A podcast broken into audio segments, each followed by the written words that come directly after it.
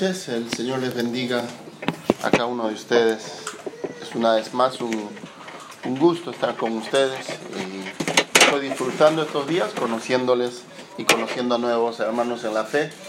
Quizá nos vamos a ver por algún lugar eh, y yo soy a veces un poco olvidadizo de, de, las caras de los hermanos y solo me tiene que decir, hola pastor, un día la esposa del hermano Daniel me saludó en, en el Jumbo, fue hermana y, yo pensando, pensando, y mi esposo, y, le pregunté, ¿y su esposo cómo está? Ah, Daniel está bien, ah, la hermana ya, así como ya, cayó, cayó la hermana en mi trampa.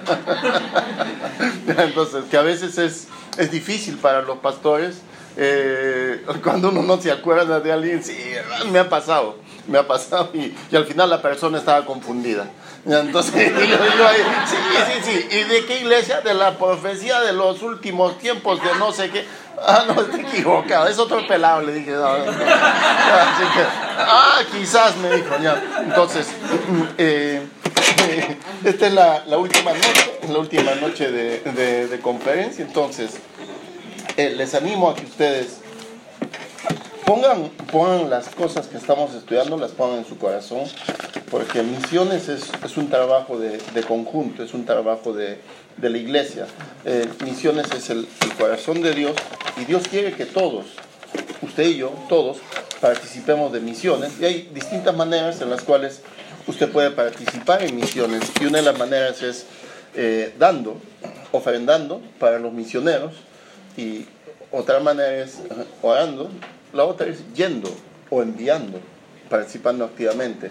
Ahora, el mandamiento de, que vayamos, oremos y, da, y demos, y que vayamos, es para todos. Es, no, no es solamente exclusivo para los pastores o misioneros. Eh, gracias. Estaba una vez en una tienda de celulares allá en Estados Unidos y pasó algo, algo que, que marcó mi vida se acerca, llega un hombre, gracias hermano, entra un hombre anciano y allá los excombatientes tienen una costumbre, usan un jockey, no sé cómo le dicen acá, una, un jockey, un jockey, y, tienen escrito o bordado eh, el lugar donde han combatido. Y dice, veterano de, Vietnam, veterano del Golfo Pérsico, eh, y, cosas así, o tienen Navy, uh, Fuerza Aérea, Ejército. Y, y la costumbre de, de, la gente es cuando ven a alguien así le dicen gracias por tu servicio, obviamente en inglés. Entonces entró, yo estaba eh, haciendo un trámite por un tema celular y entró un anciano que decía veterano de Vietnam.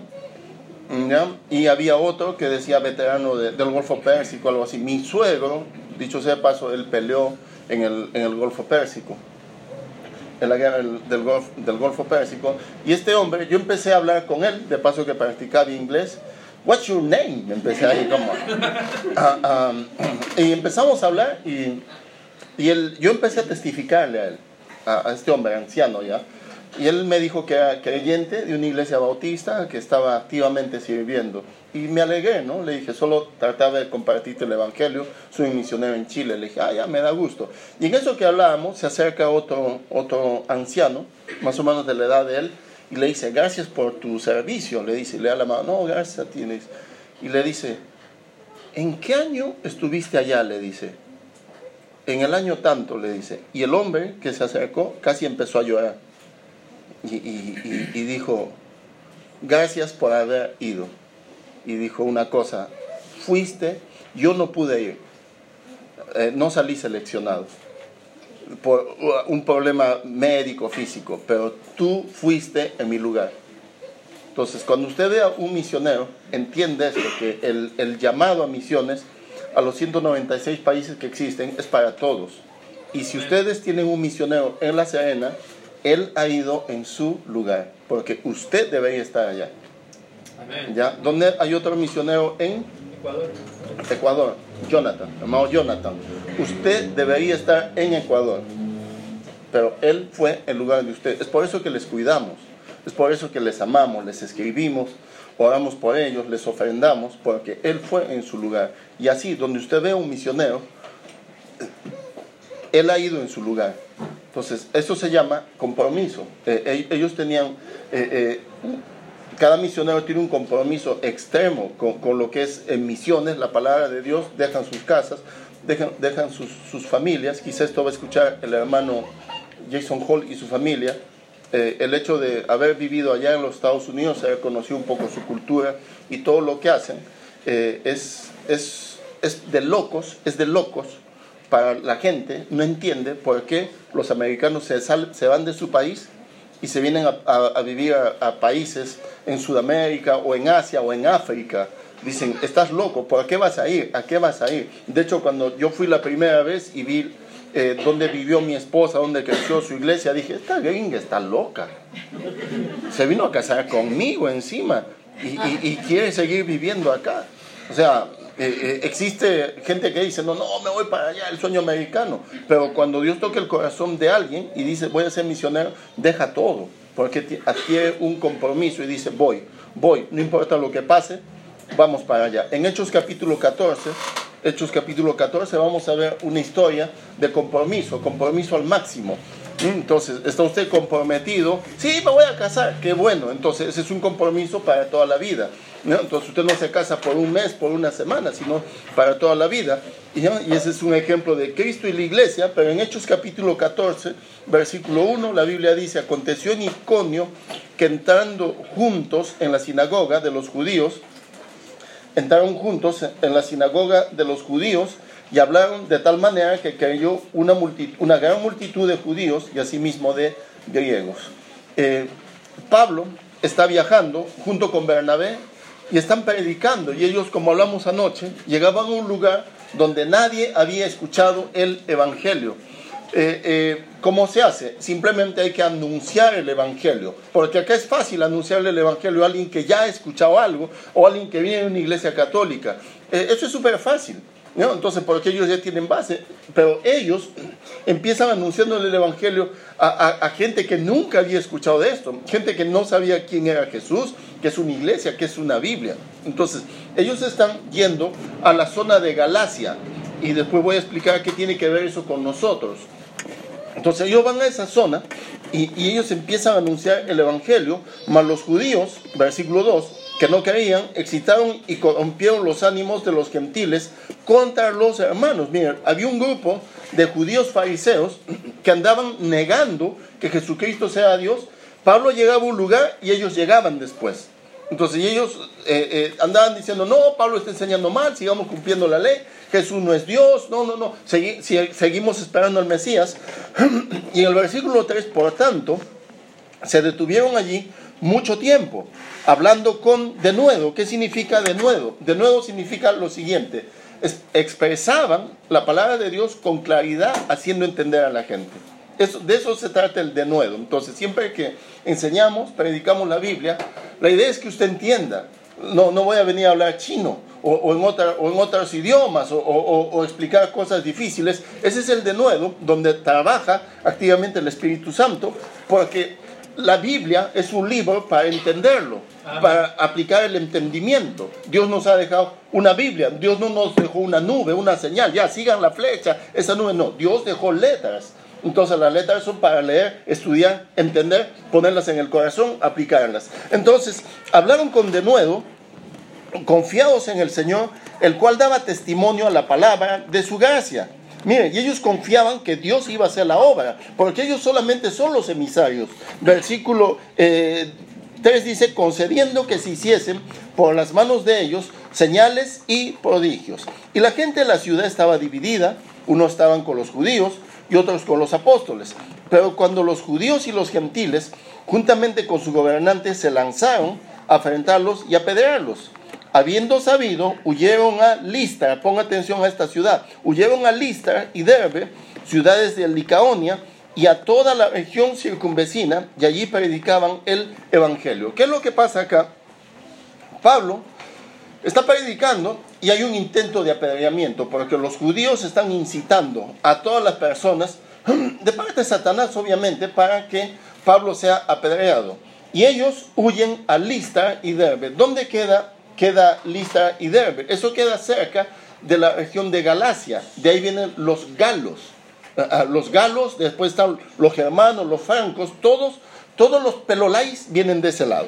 ¿ya? Entonces, todos los que tienen el pelo castaño, todos los que son rubios, como el hermano Jason Holt, todos vienen de esa zona. Ahora, ¿en, qué, qué, tiene que ver esto con nosotros? Si usted se da cuenta, el Evangelio llegó a este lugar y ellos se convirtieron. Ahora, ¿cómo eran ellos? estas personas eran como los vikingos, andaban peleando, eran intemperantes. Un poeta dijo que eran muy inteligentes, muy capaces, inventores de todo tipo de cosas, como son ellos. ¿no? Nosotros generalmente copiamos todo de El celular vino de allá, el iPod, el iPhone, ah, audífono, todo viene de allá. Nosotros recogemos su tecnología. ¿Nosotros qué tenemos en Chile? ¿Qué tecnología hay en Chile? Eh, eh, eh, el, volantín. por ejemplo, ¿no? El volantín ya, y, cosas así, ¿no? Entonces, el trompo, el trompo, el trompo en Chile, ¿no? La, la ¿qué se llama? La, chupalla, la, onda, la onda no, la onda mía viene de, esas ancestral. De los, ¿El qué?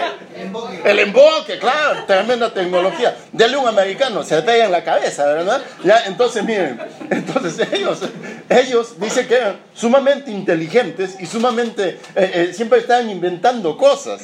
Y los que trabajan con el hermano Jason Hall saben esto.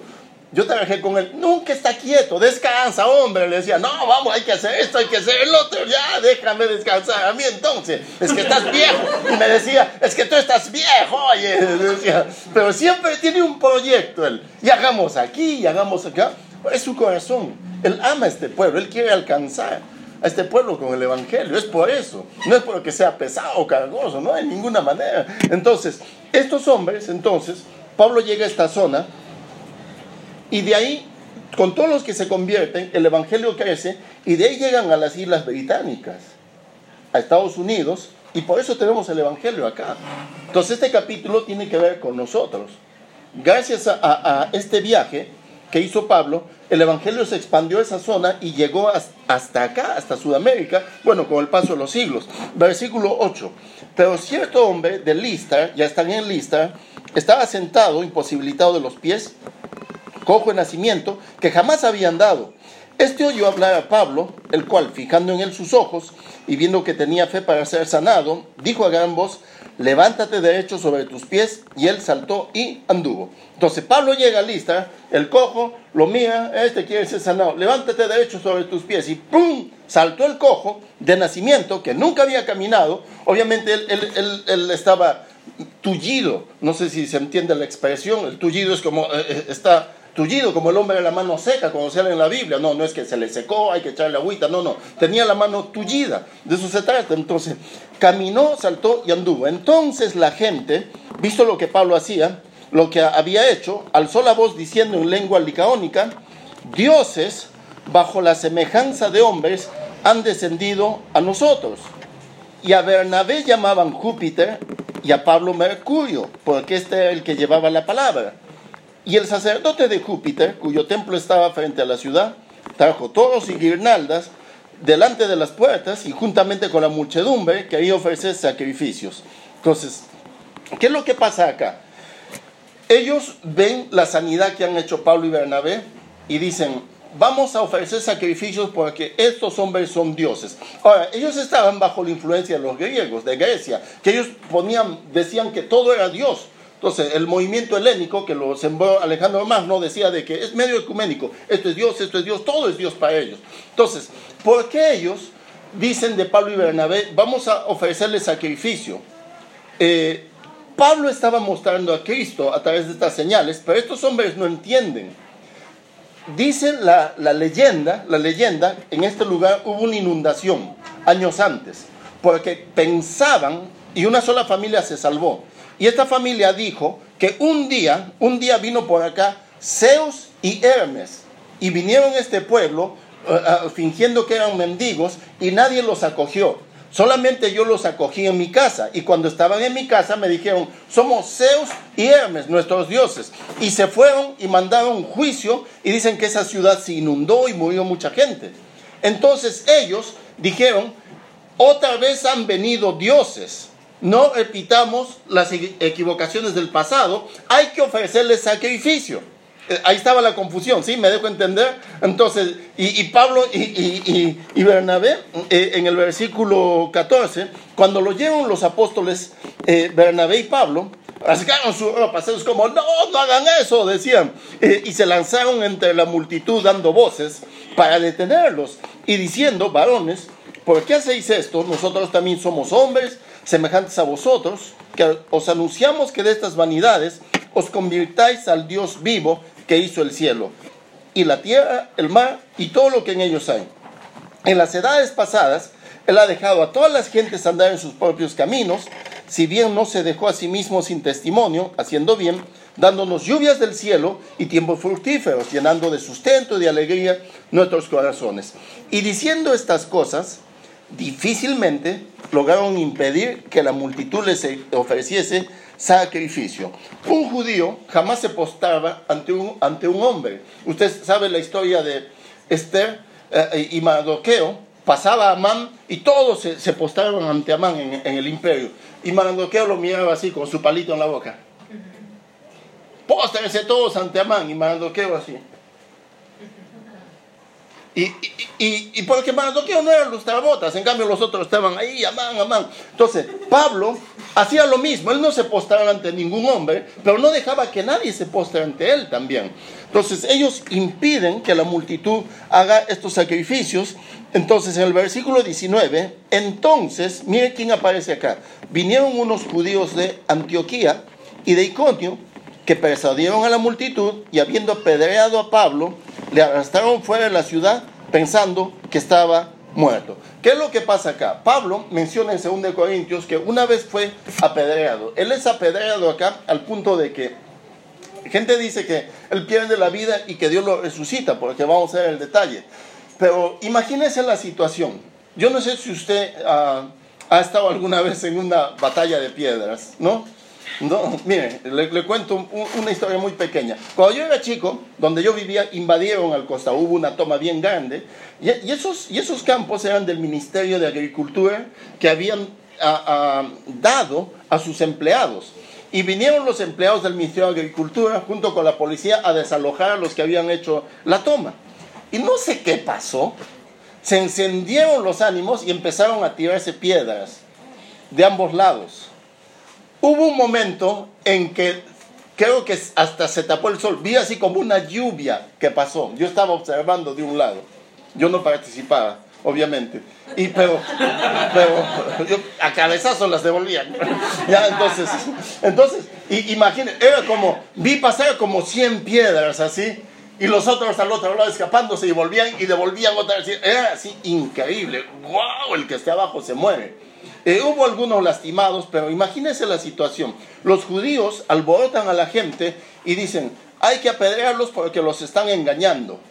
Entonces ellos llaman, ta, ta, sí, me trae bolones, por favor, sí, ¿de qué tamaño? Medio, medio, ya. Y, ellos eran, eh, eh, los judíos tenían eso en la ley y ellos empiezan a tirarle de pedradas a Pablo y, por todo el cuerpo. Ya, ¿qué escoges, compañero? Cabeza, ya, yo pies. Y por todo el cuerpo. Entonces, los sacan fuera de la ciudad y en el versículo, versículo 20 dice, pero rodeándole los discípulos, se levantó. Esto es milagroso. Entonces acá dicen que Dios lo resucitó. Y entró, ¿a dónde entró? Otra vez a la ciudad.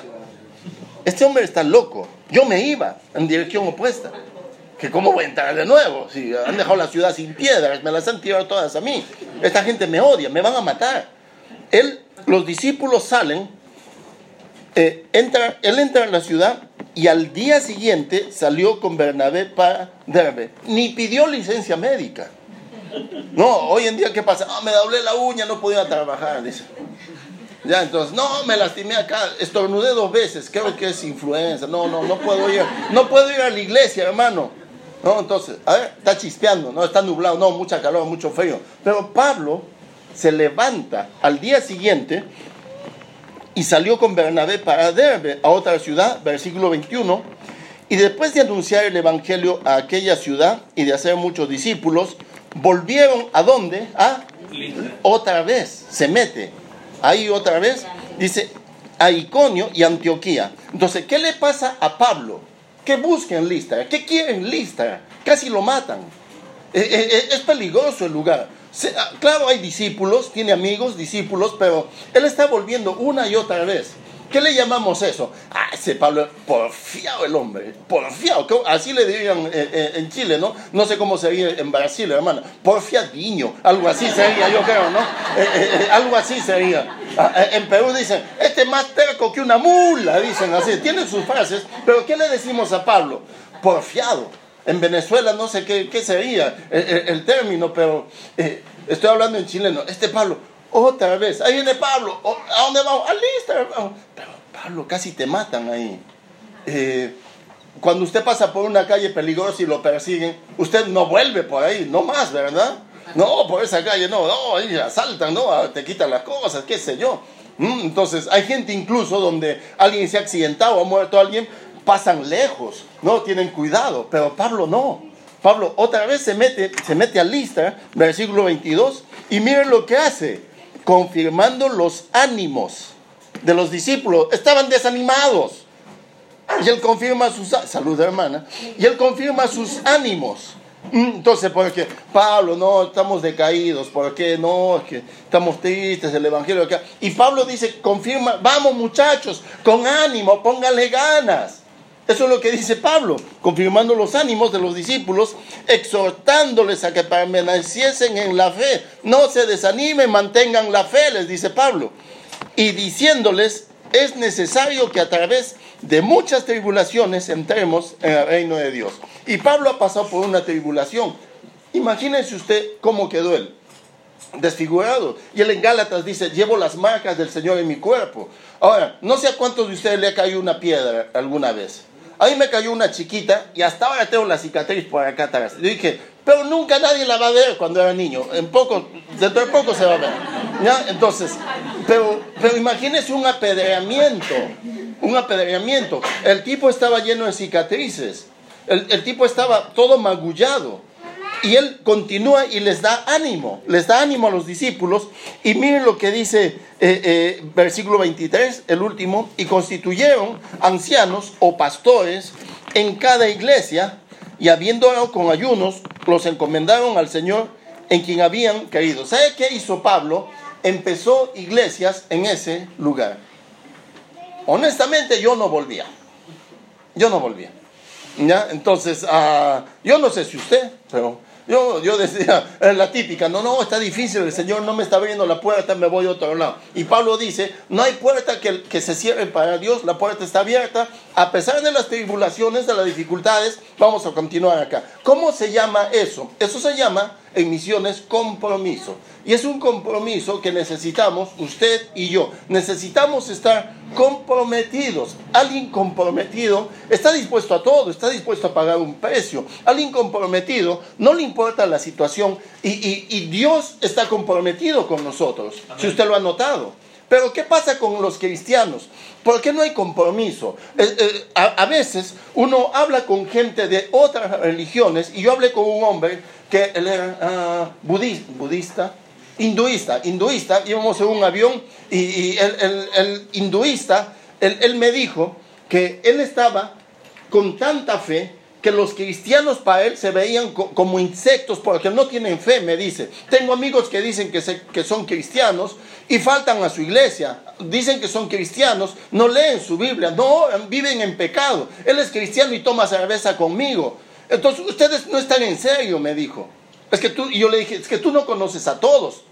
Tú no has visto el testimonio de todos. Pero muchos cristianos dan ese testimonio. Miren, los musulmanes las grandes sectas, los grandes grupos, no se dividen.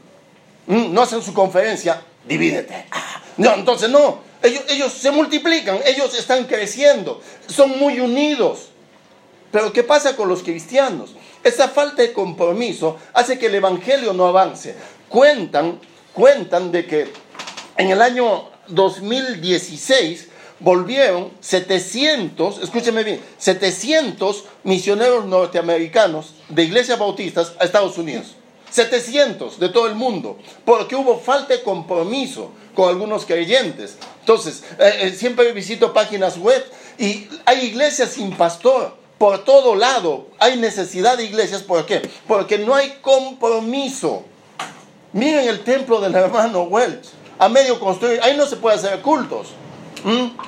Porque no hay compromiso. ¿Cuántas iglesias hay que podrían ofrendar para que Él construya o acabe? Es porque no hay compromiso. Entonces, usted y yo tenemos que estar comprometidos con la obra misionera. Y le dije, podemos ir, podemos dar, podemos orar, podemos enviar. Y yo sé que usted puede hacerlo. Yo sé que usted tiene la capacidad, Dios le ha dado la capacidad. Y cuando hablamos de promesa de fe, no significa que usted va a sacar dinero de su bolsillo. No, porque el dinero ni es suyo, ni mío. Usted le va a pedir a Dios con fe, Señor, permíteme tener para dar. Señor, ayúdame con mi economía este mes para que yo pueda administrar bien y pueda dar un poco más. Pablo estaba comprometido al 100%, nada lo detenía. ¿Y cómo debe ser el compromiso con Dios? Número uno, el compromiso con Dios implica sacrificio. Y de eso se trata misiones. Todos los misioneros sacrifican algo, dejan atrás todo. Dejan familia, hijos, dejan todo. Entonces, y hay que estar comprometidos. Pablo viajaba y escapa de una situación en los primeros versículos y su compromiso con Dios lo impulsa a buscar nuevas personas. Un compromiso con Dios nos hace hacer más allá de la cuenta. El compromiso con Dios nos lleva a hacer la segunda milla. ¿De qué se trata esto? De que cuando un, soldado estaba llevando su, carga y, le pedía a un judío, ah, ayúdame a llevar, era por ley que tenía que llevar una milla la carga y el soldado por detrás lo iba aplaudiendo. ¿ya? Entonces, y, el Señor enseñó, dijo, cuando alguien te, te obligue a llevar una milla, lleva la segunda milla, una milla más para que vean tu corazón, para que veas que te sometes a las autoridades. Estaba en una iglesia y, un pastor eh, me pregunta, un pastor anciano, eh, eh, me dice, voy a traducirlo ya, hermano peruano, ¿tú hacer ya la segunda milla? Me dice. En inglés me dijo, y yo, ¿de qué habla? La segunda milla. ¿Has hecho ya la segunda milla? Me dice yo ni sabía que había una. Le dije, no, entonces no, no sabía de qué hablaba.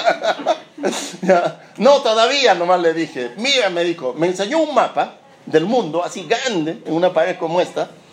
Pero un mapa extraño, así, me, me, extraño, así que le faltaba pedazos en África, pedazos en Asia, en Europa. Brasil no estaba, así, me, me extraño, así. O Argentina, que no estaba, solo Chile, así, para el sur. Qué, qué, qué extraño, se inundó Argentina.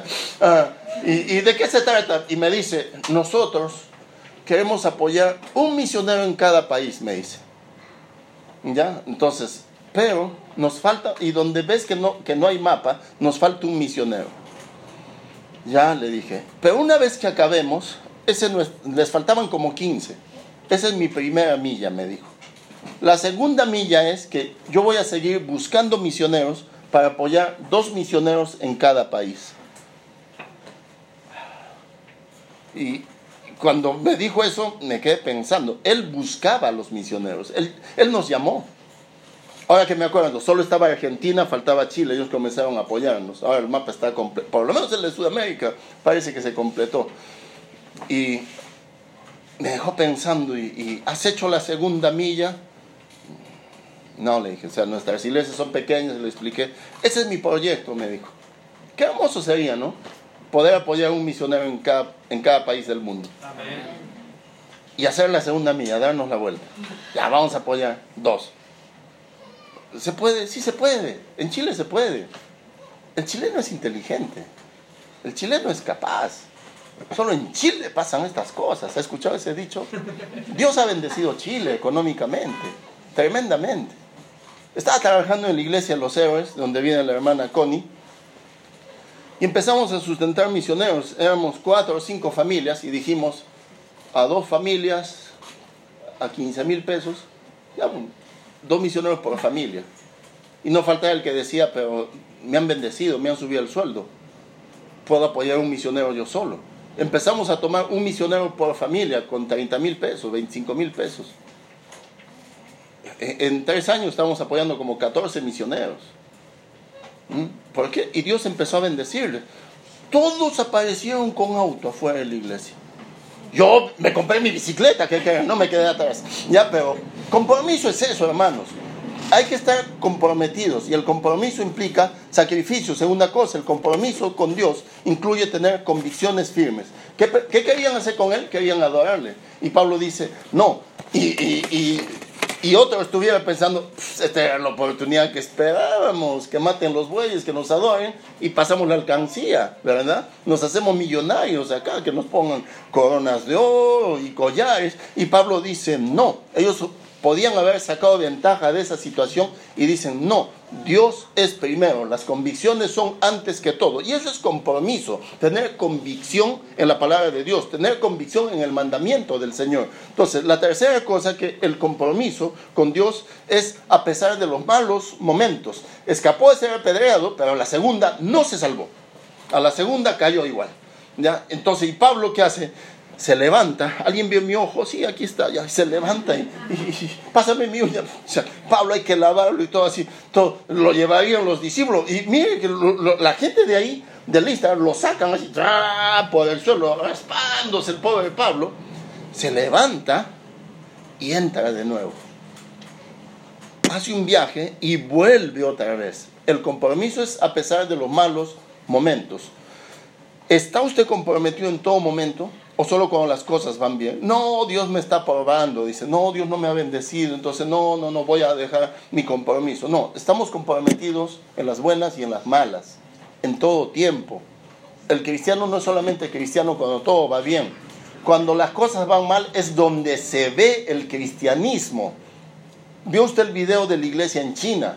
Cuando las cosas están mal en la familia, en el trabajo, en la economía, es ahí donde se ve la fe, el compromiso con el Señor. Y gente dice, no voy a bajar mi compromiso, no voy a bajar mis manos, voy a hacer lo posible para seguir cumpliendo con los misioneros. Tenemos que seguir adelante a pesar de la mala situación. Y Pablo se levanta y entra a la ciudad porque él está comprometido con la obra misionera. La última cosa es que el compromiso con Dios no nos permite detenernos. Al día siguiente, ya estaba viajando. No sé en qué se fue, en caballo, no sé en qué, pero al día siguiente ya estaba viajando, llega a otras ciudades, sigue trabajando, y así son los cristianos comprometidos. No se detienen, siguen adelante, a pesar de la situación. Así que cuando hay un compromiso fuerte con Dios, nada es un obstáculo para servirle. Sí se puede, hermano, nada es imposible para Dios. El tema es que tenemos que estar comprometidos con misiones, con la obra del Señor. Ahora, ¿por qué Pablo? ¿Por qué Pablo va tanto a lista? Que se ha enamorado de alguien, que vio una chica, está pololeando. ¿Qué, está haciendo Pablo en lista? Mire usted el capítulo 16. Capítulo 16, versículo 1. Otra vez aparece la ciudad y dice, después, después llegó a Derbe y a Listra. Otra vez Pablo en Listra. ¿Qué está haciendo ahí? Y he aquí, ojo con esto, había allí cierto discípulo llamado Timoteo. Timoteo ¿Ah? Vio lo que produjo el compromiso de Pablo, un Timoteo, un discípulo. Si Pablo no volvía, Timoteo no aparecía en la escritura. Si Pablo no volvía, el Evangelio no llegaba a estos lugares. ¿Me dejo entender? Si Pablo no entraba otra vez, ellos no hubiesen expandido el Evangelio y, haber llegado a Europa, eh, eh, las Islas Británicas, Norteamérica, Centroamérica Chile, Sudamérica, no hubiese sucedido eso, quizá él hubiese ido a la zona de Asia. Ahí trabajo tiene, con mil millones de chinos que hay ahí. Entonces, había un cierto discípulo llamado Timoteo, hijo de una mujer judía creyente, pero de padre griego. Dice que todos daban buen testimonio de él, y usted conoce la historia, hay dos libros, primero Timoteo, segundo Timoteo. Entonces, eso es lo que produjo el compromiso. Y usted nunca nunca sabe, nunca se imagina lo que Dios puede hacer a través del compromiso. ¿Cómo está su corazón para con Dios? ¿Cómo está su compromiso con misiones? ¿O está usted pensando, no, quizás aquí, allá, en qué trabajan los misioneros? Mire, mire, en cierta ocasión una persona de la iglesia se me acercó, se me acercó y me dijo, eh, pastor, yo no entiendo, yo estaba soltero todavía, y me dijo, yo no entiendo lo que usted hace. Ya, pero ¿me puede prestar dinero? Y lo miré así, le dije, no, ¿por qué no? Me dijo, porque no tengo. Eh, nunca tengo para prestar, eh, porque no está en mi presupuesto. Y el hermano insistió y, y, le pregunté si él estaba diezmando. Y me dijo que no. Entonces yo le dije, hermano, ¿usted sabe de qué vivo yo en ese tiempo? Yo era el pastor y le dije, vivo de los diez. O sea, yo vivo de lo que usted diezma. Sin embargo, usted me pide que le preste. ¿Mm? Y el hermano se avergonzó y me dijo, ¿qué puedo hacer? Empiece a dar y, va a ver cómo Dios le va a empezar a, bendecir. ¿Mm? Entonces, el hermano cambió su corazón, cambió su actitud, se comprometió conmigo ahí esa noche. Y Dios lo empezó a bendecir. Ahora, esto no es como el evangelio de la prosperidad, esto no es moneda. Oye, no funciona, eché cinco mil, nada, no, no, no volvió, no, no, no. Esto es un tema de fe. Esto es un compromiso. Dios me puede bendecir o no. Dios si quiere me da o no. Mi parte es obedecer, comprometerme al 100% y hacer todo lo que me pide el Señor, todo lo que me pide el sano consejo de la palabra de Dios. Le animo en esta noche a que usted se comprometa con la obra de Dios, se comprometa a mantener la obra de Dios. ¿Sabe cuál es mi trabajo? ¿O cuál es el trabajo del pastor Jason? Que Dios le bendiga a usted. Trabajar para que Dios le bendiga a usted. Trabajar para que usted sea feliz. Ese es el trabajo de los misioneros. Trabajar para que usted tenga un bienestar, para que sus hijos no anden mal en pecado o en las drogas, para que sus hijos no caigan eh, eh, eh, en, cosas feas. Ese es el trabajo de los misioneros. Ese es el trabajo que viene a hacer acá el hermano Jason con su familia. Entonces nosotros, ¿qué tenemos que hacer? Apoyar al misionero, apoyar al pastor, comprometernos con ellos. Yo le dije eso a, a, unos hermanos en mi congregación, mi trabajo es que usted sea feliz. Ese es mi trabajo. Y estoy comprometido, pero me gustaría que haya más compromiso de esta iglesia. Cada hermano se comprometa, vamos a hacer lo que Dios nos ha pedido, vamos a servir a Dios, vamos a impactar, vamos a hacer una diferencia, que gente oiga de esta iglesia, mira el compromiso de esos hermanos, está lloviendo fuego, igual vienen a la iglesia, con su paraguas metálico, pero vienen igual. Eso es compromiso, hermanos. No esperen un apedreamiento, no va a pasar, gracias a Dios, pero Dios le puede dar a usted un Timoteo, Dios le puede dar grandes bendiciones a aquel que está comprometido. Vamos inclinando nuestras cabezas, vamos a ver. Gracias Padre Celestial por este tiempo donde podemos aprender, Señor, lo que tú quieres para nosotros, siervos comprometidos, Señor, contigo, con tu causa, Señor. Y Padre, te pido que bendigas a cada familia, a cada hermano de la iglesia, Señor, como hablaba el pastor, para poder ser parte, Señor, en todo lo que estamos viendo con respecto a misiones, Señor.